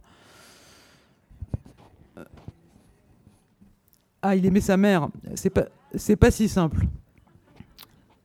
Je pense que comme tous les homosexuels euh, étant liés euh, fusionnellement à leur mère, il y a toujours la tentation du matricide. Et par exemple, chez Marcel Proust, c'est très très clair. On voit que Marcel Proust est extrêmement lié à sa mère, mais que son homosexualité lui crée évidemment un sentiment de culpabilité Et bon, on va pas revenir là-dessus, mais enfin bon, euh, Proust a des tas de pratiques transgressives et dont il nous laisse entendre très clairement dans la recherche que voilà, c'est quelque chose dirigé contre la mère. Et d'ailleurs, il se met à écrire la recherche qu'après vraiment la mort de sa mère. Chez Warhol, c'est un peu pareil, c'est-à-dire que l'homosexualité de Warhol, qui n'est pas vraiment consommée au sens euh, physique, est un, est un tabou. Il n'en parle évidemment pas avec sa mère. Il a très peur que sa mère euh, se rende compte de quels peuvent être ses fantasmes ou quels peuvent être euh, ses désirs, ou même qu'il est, qu'il, est un consommateur compulsif de pornographie, par exemple. Mais il y a la tentation du matricide, du matricide chez Warhol. La preuve, c'est que quand il emménage Uptown, il, il, relègue sa mère dans un, au sous-sol. Il la relègue dans, elle a juste un soupirail c'est assez cruel finalement. Et il lui donne un peu d'argent de poche et puis il la laisse, euh, il la laisse euh, complètement euh, à l'abandon et elle et elle se plaint d'ailleurs quand elle rencontre des journalistes. Elle dit mon fils s'occupe pas de moi, il me laisse complètement à l'abandon. Et, et, et, Julia Warola se met, se met à, boire. Et, et, puis bon, elle va finir par quitter New York en 70 parce qu'elle a la maladie d'Alzheimer. Elle va mourir en 72 à Pittsburgh. Elle sera retournée dans sa famille. Warhol n'ira même pas à son enterrement. Il va payer les obsèques, mais il ne va pas y aller, parce que depuis l'enterrement de son père, il allait à aucun enterrement. Donc il aimait sa mère, certes, mais il y a aussi toujours euh, cette, euh, cette pulsion euh, du, matricide. Je, pense que c'est quand même assez clair. Sa mère parlait un mauvais américain, une sorte de, de, une sorte de sabir, elle se faisait comprendre, mais avec lui, elle parlait souvent en, dans le dialecte, en dialecte rutaine. J'allais vous poser une question justement concernant le, rapport d'Andy Warhol à, la sexualité justement. Est-ce que vous pouvez nous, en dire un mot? Puisque là, là vous avez commencé à l'aborder euh, par le biais de sa euh, supposée homosexualité, mais euh, c'est vrai qu'il semblerait qu'il y avait une, ambiguïté par rapport à sa, sexualité. Enfin, en tout cas, ce qu'il laissait apparaître ou ce qu'il voulait bien euh, laisser dire ou montrer en tout cas. Bah, ce qu'on peut dire, d'après les témoignages, encore une fois, euh, qui ont été laissés par les gens qu'il connaissait très bien, ce qu'il a pu livrer, etc. Bon, Warhol était homosexuel. D'abord, quand il est au col, euh, d'abord il est, il est asexué d'une certaine façon. Quand c'est très, c'est très frappant pour ses professeurs et ses camarades quand il est étudiant. à Pittsburgh, avant d'aller à New York, tout le monde dit Warhol est un être asexué. En fait, il est attiré par les garçons, et d'ailleurs, on le voit très bien dans son œuvre, il dessine beaucoup de nus masculins. Il y a toujours un intérêt euh, de Warhol pour la nudité masculine. Euh, que ce soit dans les dessins ou après quand il fait la série de ce qu'on appelle torsos, où il fait des photographies de sexe masculin et qui va après euh, faire des, des, œuvres avec ça. En fait, c'est un homosexuel, mais qui déteste qu'on le touche. C'est-à-dire qu'il a eu, d'après ce qu'on a compris, une seule expérience vraiment physique avec un autre homme. On ne sait pas trop d'ailleurs en quoi elle a consisté. Et puis, euh, puis c'est tout. C'est-à-dire que un de, ses, amis, Bob Colacello, dit il est vierge. Alors quand il dit il est vierge, qu'est-ce que ça veut dire? Ça veut dire que où il n'a jamais été pénétré, ou il ne pénètre pas. C'est ça techniquement être vierge. Ce qui ne veut pas dire que Warhol soit chaste, parce que Warhol finalement a une sexualité un peu euh, voyeuriste. Il adore voir euh, les gens faire l'amour, il adore qu'ils soient homo ou hétéro d'ailleurs.